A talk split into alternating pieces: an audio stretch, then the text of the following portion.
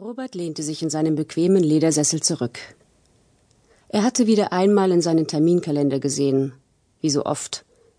Doch diesmal verweilte sein Blick am Datum des kommenden Samstags. Es war der 29. September und somit sein 45. Geburtstag. Bisher hatte Robert seinem Jubeltag nie viel Beachtung geschenkt. Wenn er überhaupt einmal einen Gedanken an sein Alter verschwendet hatte, so war es eher stolz gewesen. Er hatte beruflich viel erreicht, war inzwischen sogar in die Führungsetage des Unternehmens berufen worden, für das er seit einigen Jahren tätig war. Männer, die sich einer Midlife-Crisis hingaben, hatten seiner Meinung nach entschieden zu viel Zeit. Die hatte er nie. Im Gegenteil. Erst vor einigen Wochen war Sophie ausgezogen, seine Lebensabschnittsgefährtin, wie man heute so schön sagt. Dem wären wahrscheinlich lange Streitereien vorausgegangen, wenn er denn gelegentlich zu Hause gewesen wäre. Das war er aber nie. Die Arbeit ging vor. Das musste auch Sophie einsehen, die schließlich ohne ein Wort zu sagen ihre Sachen gepackt hatte. Der kurze Brief auf seinem Kopfkissen, in dem sie ihm mitteilte, dass sie nicht vorhabe, den Rest ihres Lebens neben einem jobfixierten Eisklotz zu verbringen, hatte er zerrissen und in den Müll geworfen. Für solche Gefühlsduseleien hatte er keine Zeit. Und wenn er ehrlich war, dann war die Beziehung ohnehin nicht so glücklich gewesen. Das, was er sich gewünscht hätte, körperliche Nähe und guter Sex, das hatte mit Sophie fast nie stattgefunden. Robert wusste nicht genau, was es war, doch auf jeden Fall hatte immer etwas gefehlt. Bei Sophie ebenso wie bei ihren Vorgängerinnen. Und deshalb war es auch ganz gut, dass er sich mit diesen Albernheiten gar nicht weiter befasste. Beziehung, womöglich eine Ehe, nein, das brauchte er nicht. Er verdrängte die Gedanken an sein Privatleben. Robert hatte alles, was er wollte.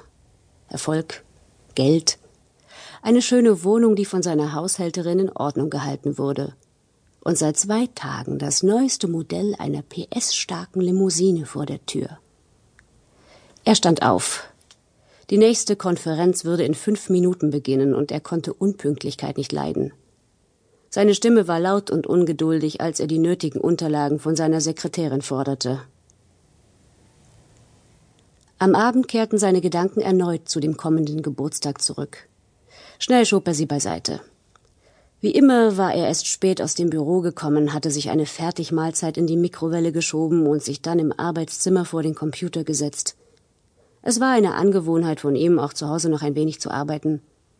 Zumindest seit Sophie aus seinem Leben verschwunden war und er nun niemanden mehr hatte, der ihn davon abhielt. Doch vorher wollte er für körperliche Entspannung sorgen. Eines seiner kleinen Rituale.